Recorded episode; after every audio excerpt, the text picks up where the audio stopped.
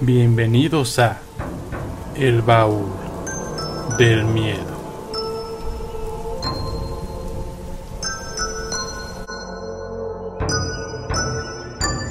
Recuerden que pueden seguirnos en todas nuestras plataformas. Estamos en Facebook como El Baúl del Miedo y en YouTube como El Baúl del Miedo Investigación Paranormal. También tenemos un correo de contacto que es el baúl del miedo investigación gmail.com en donde ustedes pueden mandarnos sus anécdotas, fotos o cualquier cosa que quieran que pasemos aquí en el baúl del miedo.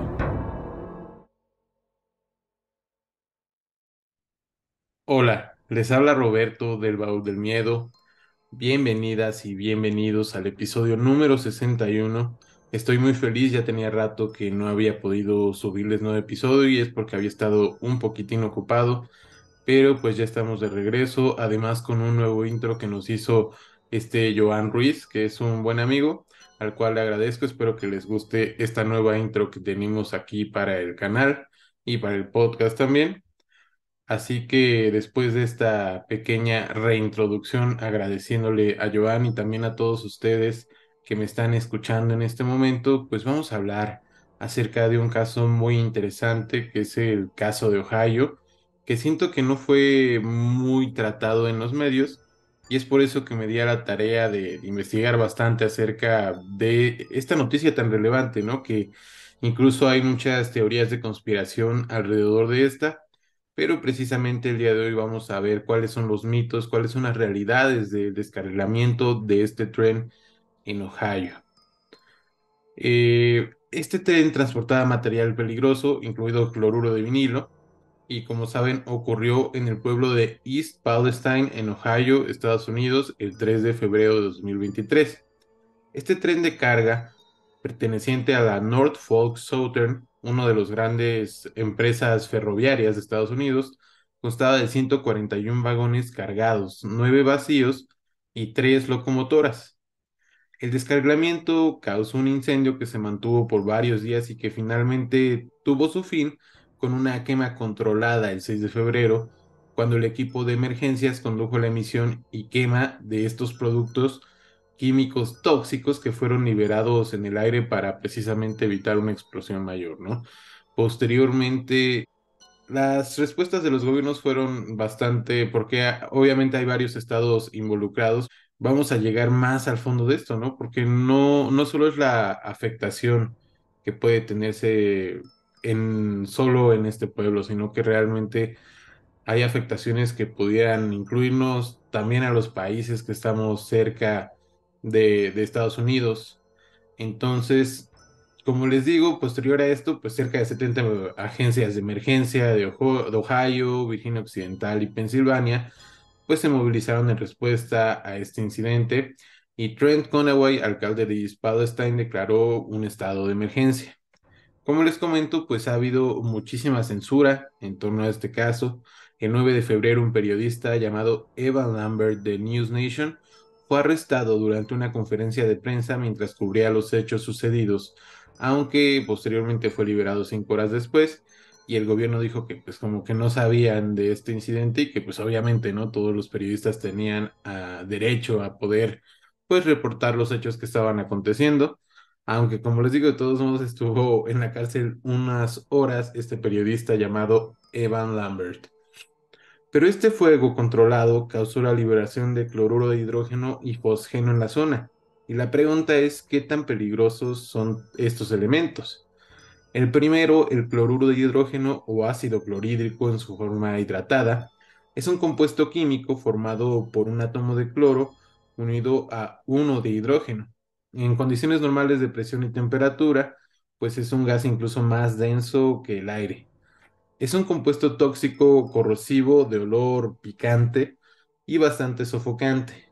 En esta forma sin agua o anidra no ataca metales ni aleaciones, pero en presencia de humedad produce vapores de ácido clorhídrico que atacan a la mayoría de los metales, exceptuando a la plata, el oro, el platino y el taltalio, con esto podemos ver qué tan corrosiva es realmente eh, esta sustancia, que es una de las varias que fueron liberadas tras esta explosión controlada o esta quema controlada de estos elementos químicos. Es altamente peligroso el contacto con la piel, los ojos y otras mucosas y no se debe inhalar ni ingerirse disuelto en agua. Por lo tanto, a la hora de emplear este gas reactivo, pues es necesario usar guantes, lentes y mascarillas. En caso de ingestión, pues evidentemente lo más eh, correcto pues es visitar lo más pronto posible a tu médico, ¿no? Ahora vamos con otro de los elementos importantes dentro de esto que fue el fosgeno o fosgeno, que es importante saber que incluso fue utilizado como arma en la Primera Guerra Mundial como un asfixiante y actualmente se utiliza para la realización de pesticidas y plásticos. A una temperatura ambiente, eh, imagínense, ¿no? O sea, en una temperatura ambiente de 21 grados, el fósgeno es un gas venenoso. Si es enfriado y presurizado, el gas de fósgeno puede ser convertido en líquido, de forma que pues este puede ser transportado y almacenado, posiblemente iba en esta forma, ¿no? Eh, cuando se libera fósgeno líquido, este se transforma rápidamente en un gas que permanece cerca del suelo y se propaga con rapidez, porque como ya dijimos, es más denso que el aire y por esta razón se expande hacia áreas más bajas. También se le conoce por su denominación militar, que es CG, eh, y este gas puede ser incoloro, también puede verse como una nube que varía de blanca a una tonalidad de amarilla pálida. En bajas concentraciones, pues tiene un olor agradable y quienes saben dicen que huele como a heno recién cortado o maíz verde, pero pues es posible que no todas las personas que hayan sido expuestas eh, sepan o tengan este olor. En altas concentraciones, pues evidentemente el olor va a ser muy fuerte y desagradable. Como les comento, este componente fue utilizado de manera muy amplia durante la Primera Guerra Mundial como un agente asfixiante, ya que afecta el sistema pulmonar. Entre los agentes químicos utilizados en la guerra, el fosgeno fue responsable del mayor número de muertes. No se encuentra de una forma natural en el ambiente, ya que se produce normalmente al quemar cierto tipo de, de químicos. Pero ¿cuál es la sintomatología que produce este elemento? Sus efectos no se perciben hasta varias horas después de su inhalación. En presencia de agua, el fosgeno se descompone y se forma el ácido clorhídrico, lo que ocurre pues con facilidad en el interior del, lo que hace más bien que pueda entrar con más facilidad al interior del alveolo pulmonar, lesionando el endotelio, provocando edemas, sofocación, cianosis y expectación serosa abundante lo que puede llevar a la muerte por asfixia o shock, que fue lo que le pasó a la mayoría de las personas que sufrieron de ataques de este en las guerras. Al contacto con la piel y los ojos, pues puede producir quemaduras químicas y congelación, aunque pues es muy improbable que alguien esté en contacto con este elemento líquido, con el fosgeno líquido. Después de estos datos científicos bastante eh, importantes que acabamos de ver, vamos a continuar con lo que pasó ese 3 de febrero del año 2023. A las 8.55 pm en el horario local, alrededor de 50 vagonetas de un tren descarrilaron en East Palestine, un pueblo de 4.800 residentes cerca del borde entre Ohio y Pensilvania. 20 de las 141 vagonetas totales llevaban pues materiales peligrosos, 14 de las cuales cargaban cloruro de vinilo. El cloruro de vinilo, también conocido como cloretileno, cloreteno o monocloruro de etileno, es un compuesto orgánico y gas incoloro de un olor ligeramente dulce. Muchas veces eh, dicen que muchos de estos gases pues, huelen como a, canela o muchos tienen este tipo de olores dulces, pero pues es un olor de muerte, ¿no? Pues este es el derivado clorado más simple del etileno. Es una sustancia extremadamente inflamable y explosiva que emite gases tóxicos cuando se quema, como es el monóxido de carbono, el cloruro de hidrógeno y el fosgeno que, que se produjo en este accidente. Este cloruro de vinilo es un veneno muy potente que tiene efectos carcinógenos, mutagénicos y teratogénicos en los seres humanos. Posteriormente vamos a hablar más de esto. Otros químicos que se podían incluir o que se encontraban en estos vagones eran líquidos combustibles, acrilato de butilo y residuos de benceno. 48 horas después, la Junta Nacional de Seguridad del Transporte declaró que las investigaciones preliminares indicaban un fallo mecánico en el eje de los carros como la causa de este descarrilamiento. Ahora, algo que es bastante interesante y que nos demuestra que los intereses monetarios y políticos de las industrias siempre tienen más peso, lamentablemente, que la afectación a los ciudadanos.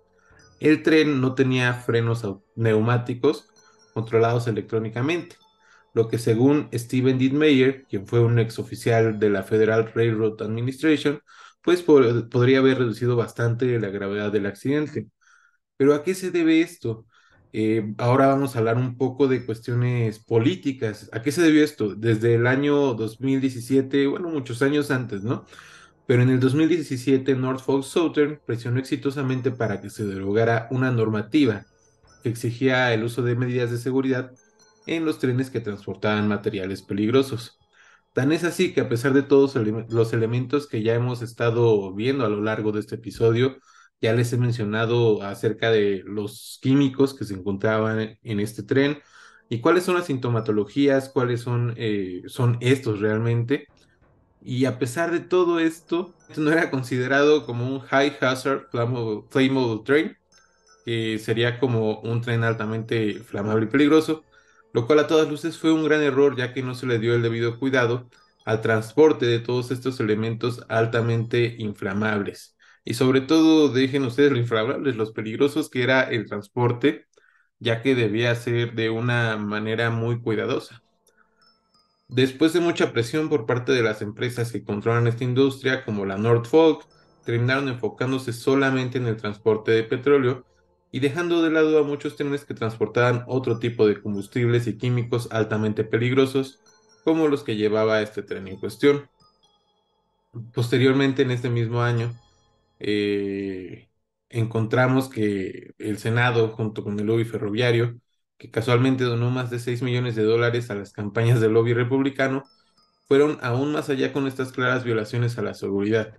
La administración de Trump derogó parte de las reglas que incluían la mejora de los sistemas de freno en todo el país, especialmente quitando los requerimientos para los trenes que transportaban materiales flamables peligrosos, los cuales debían tener por norma los sistemas de frenado electrónico debido a que estos funcionaban más rápido que los regulares y eran mejores para emergencias como lo que sucedió en Ohio.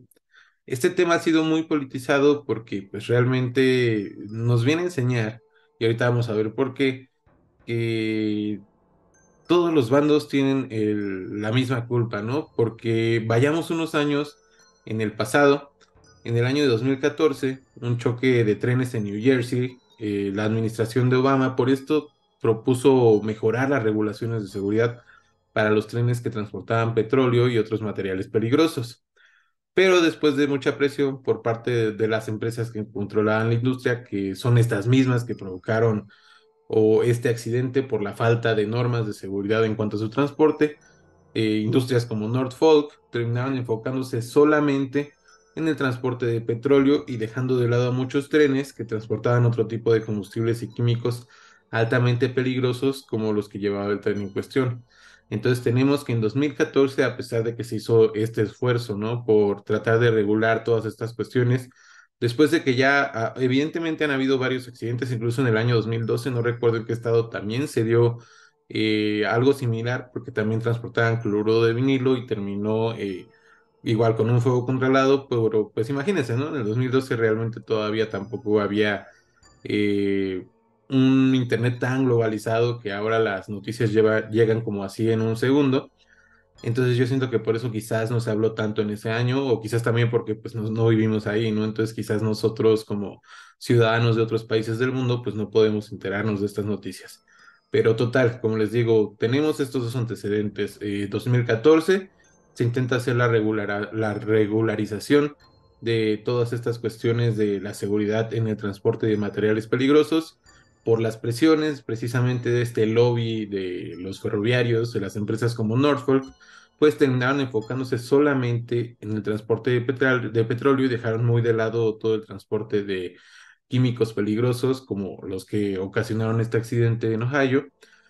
Y regresamos ahora a lo del 2017, ¿no? En donde incluso a pesar de que eran minúsculas las regulaciones, pues presionaron aún más para quitar algo que hubiera eh, ayudado bastante en este eh, accidente, que es como les digo, eh, toda esta cuestión de los sistemas de frenado electrónicos o automatizados, ya que la mayoría, evidentemente por ahorrarse costos, pues la mayoría de las empresas ferroviarias no han querido invertir en la seguridad o en el mejoramiento o modernizamiento pues de sus trenes de transporte. Entonces, en este año de 2017, como les digo, el Senado junto con el lobby ferroviario, que fueron estos que, que siguieron presionando para derogar parte de las reglas que incluían la mejora de los sistemas de frenos en todo el país.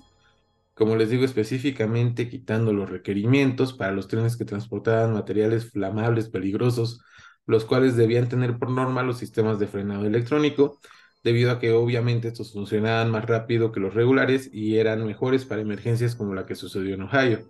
La compañía pues claramente no ha respondido de manera concreta a las personas que fueron afectadas, además de que evidentemente no han hablado acerca de todas estas cuestiones que les comento, que son más eh, políticas, que como lo sabemos realmente tanto las empresas como los lobbies políticos, ya sea eh, derecha, izquierda, conservadores, republicanos, pues siempre tienen sus intereses particulares y evidentemente sus intereses no son los de las personas eh, de la sociedad.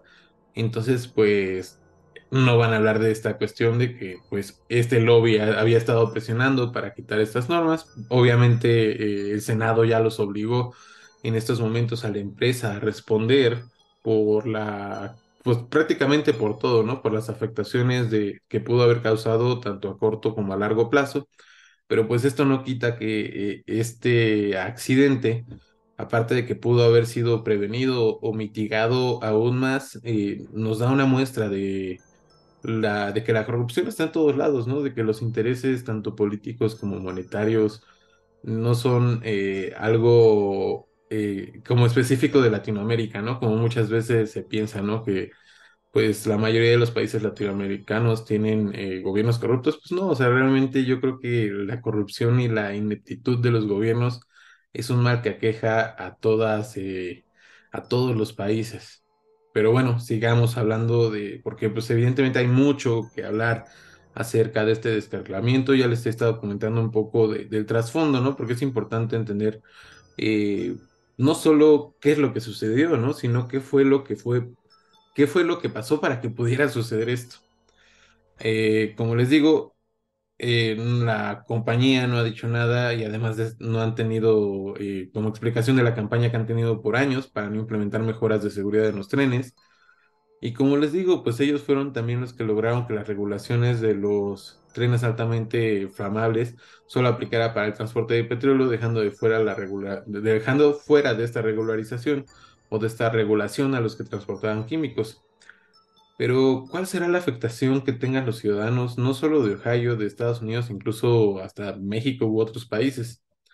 El presidente de Norfolk Southern aseveró que los estudios han demostrado que el aire es seguro para respirar y el agua es segura para beber, así como también lo confirmó durante la audiencia la directora de la Agencia de Protección Medioambiental, la EPA, de Ohio, Ann Vogel. Aunque en las semanas posteriores al incidente, que ocurrió el 3 de febrero, pues los residentes de este pueblo de 4.700 habitantes se han quejado de diversas afecciones y evidentemente están preocupados por las eh, afectaciones que pudieran tener a largo plazo debido a la exposición que han tenido tan cercana a todas estas cuestiones. En repetidas ocasiones, las autoridades federales y estatales pues han dicho que todavía tienen que identificar, que hacer más mediciones acerca de las concentraciones peligrosas de sustancias químicas que se encuentran ya en el aire, en el agua o incluso en los suelos de East Palestine. Y uno de los grandes problemas que plantean los vertidos de las sustancias químicas, sobre todo tóxicas, es que los peligros no solo derivan de las sustancias per se, ¿no? sino que, según Gerald Bosch, experto en salud ambiental y antiguo miembro de la Junta de Investigación de Peligros y Seguridad Química de Estados Unidos, los compuestos químicos pueden interactuar entre sí de forma compleja y persistir incluso tras la combustión, ¿no? Entonces ya no solo nos estaríamos preocupando por estas características que les mencionamos de los elementos, ¿no? Sino de su interacción y qué es lo que pudiera pasar después. Y aunque estos componentes pues ya están presentes en nuestra vida diaria, por ejemplo, pueden ser subproductos del combustible quemado, o sea, realmente podríamos encontrarlos en muchos lugares, la Agencia de Protección Ambiental o EPA ha estado trabajando durante años para disminuir la producción de, estos, porque la agencia afirma que pueden producir cáncer, interferir con las hormonas e incluso causar daños a los sistemas tanto reproductivo como inmunitario del ser humano. El administrador de la EPA, Michael Reagan, señaló que ya había hablado con los miembros de la comunidad acerca de sus inquietudes relacionadas también ahora con las dioxinas, pero no llego a decir que la agencia realizaría pruebas para detectarlas, que también las dioxinas es uno de los grandes miedos pues que tienen las personas que han sido expuestas a esto. Las dioxinas son contaminantes tóxicos que se pudieron haber formado cuando se quemó el cargamento de cloruro de vinilo y como estas no se degradan rápido, pues pueden suponer también una amenaza a largo plazo. Y como les digo, estos componentes pues ya están en nuestras vidas, pero pues imagínense una exposición tan cercana y no solo fue una sustancia, sino que fueron varias. Como les digo, el administrador de la IPA pues ya comentó que estaba, ya que ya había hablado con los miembros de la comunidad, eh, dijo que iba a llevarle esa información a su equipo en Washington, D.C. Y pues evidentemente él dijo que la gente quiere que sepa, que han escuchado, que, y que pues van a actuar en el tema, pero pues ni siquiera les han dicho cuándo van a realizar las pruebas para detectarlas. Murray, Murray McBride, un químico ambiental y de suelos y profesor emérito de la Universidad de Cornell, explicó que se necesitaban mucho más pruebas para determinar si se habían depositado dioxinas tanto en el suelo como resultados de la quema de sustancias químicas y en el caso afirmativo qué tan lejos pudieron haber llegado. Entonces aquí vemos que no solo es el aire, no solo es el agua, también es el suelo. Imagínense que llegar a los mantos acuíferos, pues realmente estamos frente a una de las eh, crisis eh, tóxicas químicas más grandes de los tiempos recientes. La gente que vive en East Palestine y en sus alrededores pues se ha quejado de dolores de cabeza recurrentes, de tos, arpullido y otros síntomas que son relativamente clásicos de la exposición a sustancias químicas y sobre todo de esta naturaleza. Pero los expertos de las principales agencias sanitarias y medioambientales pues han estado realizando pruebas para ver si las sustancias químicas liberadas durante el accidente o la quema posterior han contaminado al aire, eh, como les digo, al suelo o al agua, pero hasta ahora pues no han, podido, no han podido dar una explicación a por qué la gente sigue reportando estas afecciones, aunque pues es obvio, ¿no? Por la exposición. Pero bueno, las autoridades federales y estatales pues se han encargado de decir continuamente que no han detectado concentraciones peligrosas de sustancias químicas ni en el aire ni en el agua del municipio y hacen referencia a los datos preliminares de cientos de casas del pueblo. También las autoridades de Pensilvania han hecho pruebas en los pozos privados cerca del sitio del descargamiento, el cual se encuentra cerca de la frontera entre Ohio y Pensilvania, que es lo que les comentaba hace rato, que pues los dos gobernadores, tanto de Ohio y Pensilvania, como que aprobaron esta, esta acción por parte de la empresa. Ohio me parece que es republicano y en Pensilvania, me imagino que está algún demócrata. Y en Pensilvania, pues sí se aprobó, pero se criticó que no buscaran otras opciones. Pero como les comento, pues prácticamente no, no podemos estar echando la culpa a uno o a otro bando cuando en realidad todos tienen la culpa, ¿no? O sea, tanto la derecha como la izquierda y las empresas, ¿no? Realmente la falta de regulaciones han provocado este gran caos. Ahora, Ah, pues la gente dice que sigue percibiendo olores eh, como trazos de plástico quemado, como esmolte, pegamento, que han permanecido ahí ya durante semanas, ya estamos en marzo. Y las autoridades han señalado que, pues, según estos olores, no indican necesariamente toxicidad. Pues, sin embargo, la gente ha estado olfateando el agua que incluso sale de los grifos y también se pregunta si el agua de los pozos privados pudo haber sido afectada y cuando están eh, ahora sí que la mayoría de las personas que fueron expuestas a esto han desarrollado como sarpullido después de este incidente, entonces pues literalmente hasta frente al espejo tienen que estar viendo que no tengan algún cambio eh, pues provocado por estas cuestiones. Como les digo, otra de las grandes afectaciones que más preocupan pues es la contaminación del agua. Y según el Departamento de Recursos Naturales de Ohio, los contaminantes se derramaron en algunos cuerpos de agua y afectaron casi 12 kilómetros de torrente. Para el 8 de febrero el derrame había matado ya a unos 3.500 peces. Las autoridades usaron las presas para mandar agua limpia a los alrededores de las áreas contaminadas y McBride eh, señaló que es posible que el cloruro de vinilo fuera el que matara a los peces poco después del derrame pero pues tal, vez obviamente el compuesto se empezó a dispersar desde los cursos de agua durante las semanas posteriores, entonces no sabemos hasta dónde haya llegado eh, la afectación, no sabemos, eh, y obviamente McBride comenta, por ejemplo, que le preocupa más que el cloruro de vinilo se hubiese filtrado en el subsuelo donde podría permanecer por mucho más tiempo y poner en peligro los pozos cercanos, como les comento. Y las autoridades federales y estatales han subrayado que el agua del municipio es segura, aunque evidentemente los habitantes del municipio no están muy seguros de estos. La EPA, según ha llevado a cabo pruebas en decenas de pozos, principalmente en Ohio, y han dictaminado que son seguros, pero pues eh, todavía las autoridades han exhortado a las familias que tienen pozos privados en esta zona, pues a seguir bebiendo agua embotellada hasta que terminen de examinar los pozos, porque evidentemente hay una gran demanda y ha sido difícil programar todas estas pruebas. Pero díganme, eh, ¿qué piensan de este accidente que ocurrió en East Palestine, en Ohio? Que yo creo que es una muestra de los terrible que puede ser eh, no tener regulaciones en cuanto a, la seguridad, sobre todo de transportar químicos tan peligrosos, ¿no?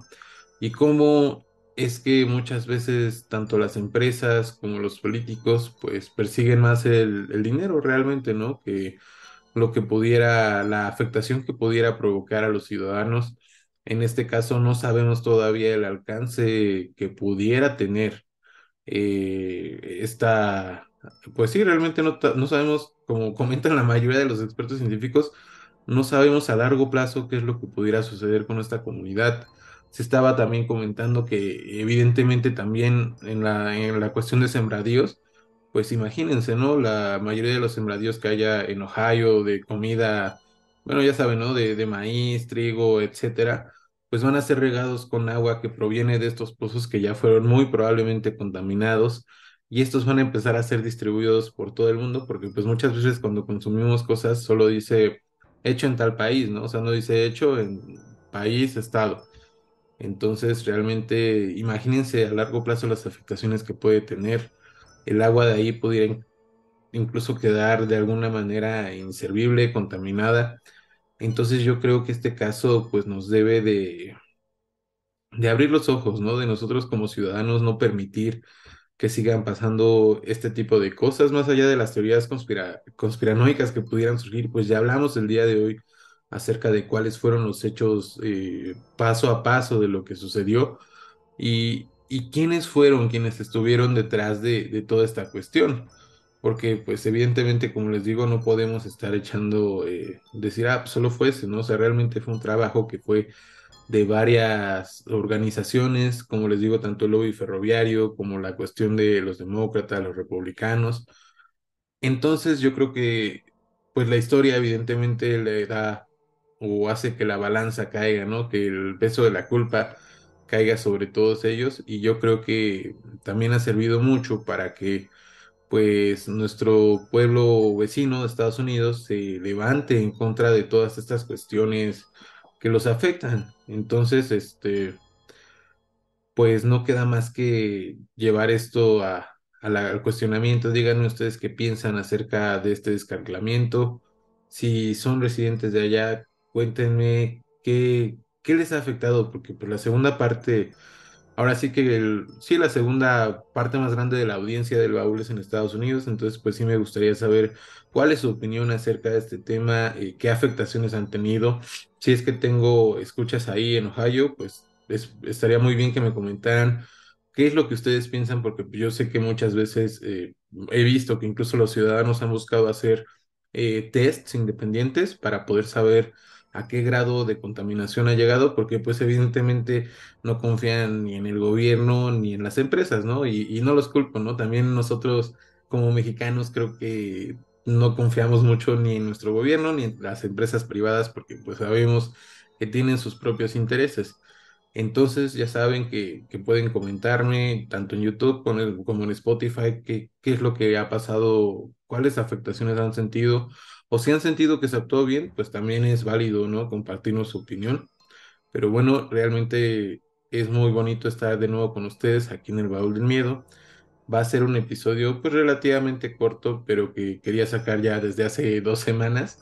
Y lamentablemente planeaba hacerlo eh, no solo, acompañado, pero pues miren, ya se logró grabar aquí solo. Y se me hace un tema muy interesante, muy controversial y sobre todo que debe darse a conocer, ¿no? Para que las personas que, que estén cerca de todo lo que aconteció, pues sean muy cuidadosas, que tengan precaución y que esperemos que muy pronto se pueda dictaminar cuáles fueron realmente las afectaciones tanto a corto como a largo plazo, en dado caso de que se tengan que mover las familias de este lugar, que lo puedan hacer, porque pues también yo creo que es un riesgo enorme pues permanecer tan cerca de todas estas sustancias que evidentemente pues no es tan fácil, ¿no? O sea, no es como que de un día para otro van a, a salir de pues de los sistemas porque evidentemente son sustancias químicas, ¿no? O sea, no es como que, ay, ya el airecito la limpio. Entonces, eh, pues sí es algo que nos preocupa a todos los ciudadanos del mundo porque, pues es algo que incluso podría pasar en nuestros países. Entonces nosotros como ciudadanos debemos impulsar mayores regulaciones, debemos siempre de, vigilar a los políticos, de vigilar a las empresas. Aquí en México muchas veces, eh, incluso en Puebla me parece que lograron que se fuera Nestlé o Bonafont, no recuerdo cuál de las dos empresas fue. Eh, recientemente hemos visto que en muchos estados de nuestro país ha habido falta de agua y muchas veces las grandes empresas eh, pues mágicamente siguen teniendo agua, ¿no? Y, y las personas que realmente lo necesitan, que no consumen tanto como una gran empresa, una gran iniciativa privada, pues no tienen el acceso a esta, lo cual es lamentable. Entonces este episodio nos va a ayudar a reflexionar y, bueno, ahora ya saben también qué fue lo, la historia como política, el contexto político histórico que llevó pues lamentablemente a, hacer, a este descargamiento y pues también les digo, estoy muy feliz de regresar aquí con ustedes. Eh, ya vamos en el episodio 61, pronto el episodio 62, vamos a tener varios invitados, va a estar el Chiquis, también el Pimpón, a los compañeros acá los queremos invitar, así que díganme en los comentarios qué temas estarían padres para que toquemos con ellos, tanto con el Chiquis como con el Pimpón, el Zeus. Entonces ya saben, pónganlo en los comentarios, van a estar muy próximamente. Y también pues quiero invitar al buen David Rubio Misterios, a Yuyu Queen también me parece que muy pronto vamos a colaborar, a YouTube Story Play, o sea, realmente también se vienen muchas colaboraciones que espero que les gusten, si tienen temas que les gustaría que tratemos, ya saben más o menos quiénes van a estar pronto. También de Fokker Shed, por cierto, se me había olvidado mencionarlo, pero también de Fokker Shed va a estar eh, próximamente en un episodio. Así que díganme qué temas quieren conocer posteriormente. Eh, este tema evidentemente fue más serio, pero pues ya saben que cuando tenemos invitados me gusta eh, hablar de temas pues más, pues no tan serios, ¿no? O sea, ya saben que cuando estamos solos pues sí ya habrá, hay momentos para hablar de historia, de magia, incluso de política, pero Díganme, ¿qué temas quieren que veamos próximamente? Les deseo una gran noche. Muchas gracias por estar aquí en el baúl del miedo. Nos vemos.